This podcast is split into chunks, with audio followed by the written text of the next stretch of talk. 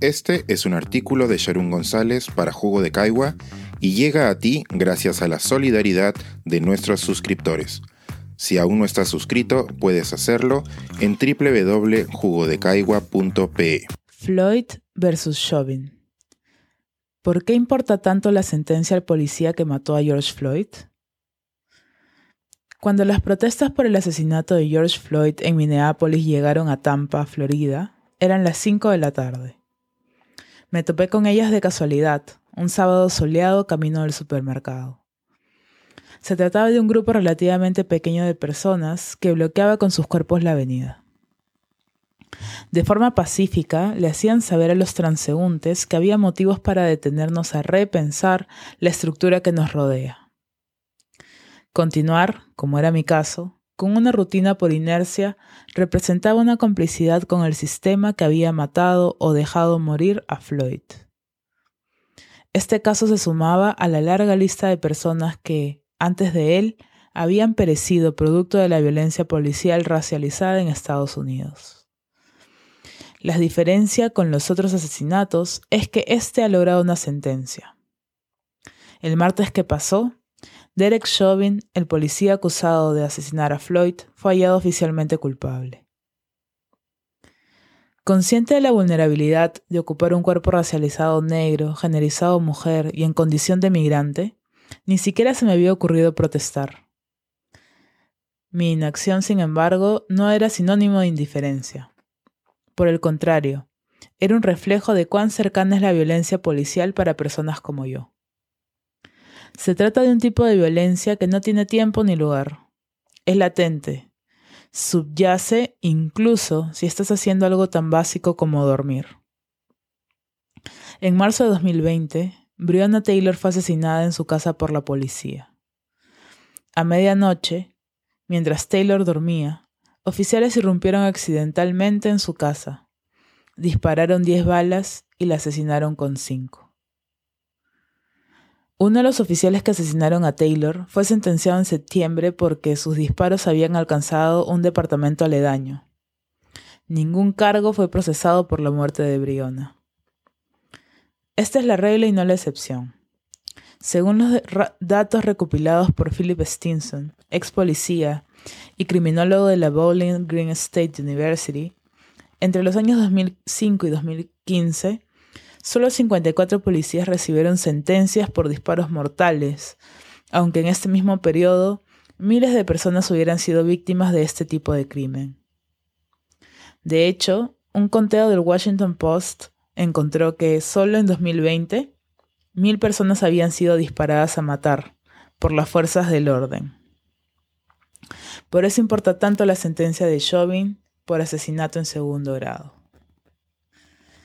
Aunque las acciones de Chauvin fueron registradas en video y viralizadas alrededor del mundo, esta pieza de evidencia no explica por sí sola la condena. Desde que las personas pueden producir videos caseros, la violencia policial ha sido filmada. Rodney King fue el primer caso de abuso policial grabado por un ciudadano y hecho público en 1991. Los oficiales acusados fueron encontrados inocentes, aunque todo el mundo había visto la grabación. La historia muestra que es difícil condenar a policías aún con evidencia audiovisual por diversas razones.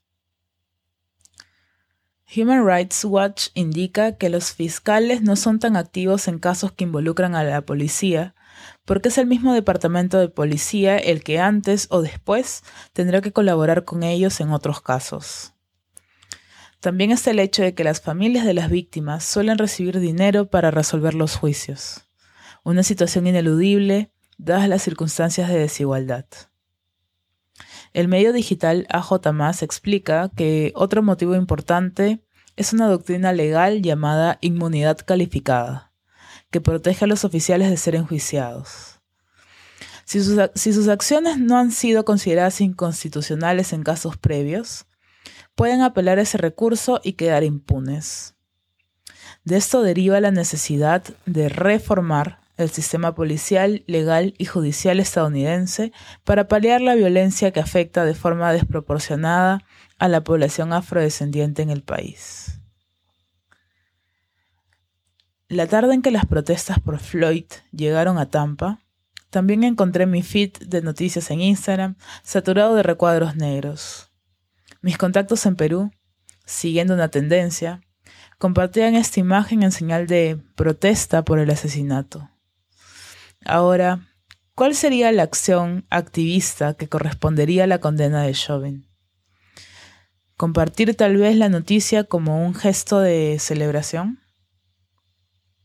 Las personas que aún se sienten vulnerables ante la policía saben que no hay nada que celebrar. Como respuesta a las protestas en Florida por el asesinato de Floyd, esta semana el gobernador Ron DeSantis ha hecho oficial una ley que prohíbe las protestas en el estado. Una respuesta desproporcionada en un lugar donde la violencia no estalló como en otras áreas del país. Con tantos motivos para protestar, esta ley reprime activamente a las poblaciones racializadas y minorizadas. Y vaya que necesitan seguir siendo escuchadas. A varios kilómetros de distancia, en Ohio, esta misma semana un adolescente llamó a la policía para que la defendiera de un altercado. En lugar de ello, uno de los oficiales le disparó cuatro veces. Esta vez también hay registro en cámaras del incidente. Ojalá este caso tenga, por lo menos, el mismo desenlace que el de Floyd. Este es un artículo de Sharon González para Jugo de Caigua y llega a ti gracias a la solidaridad de nuestros suscriptores. Si aún no estás suscrito, puedes hacerlo en www.jugodecaigua.pe.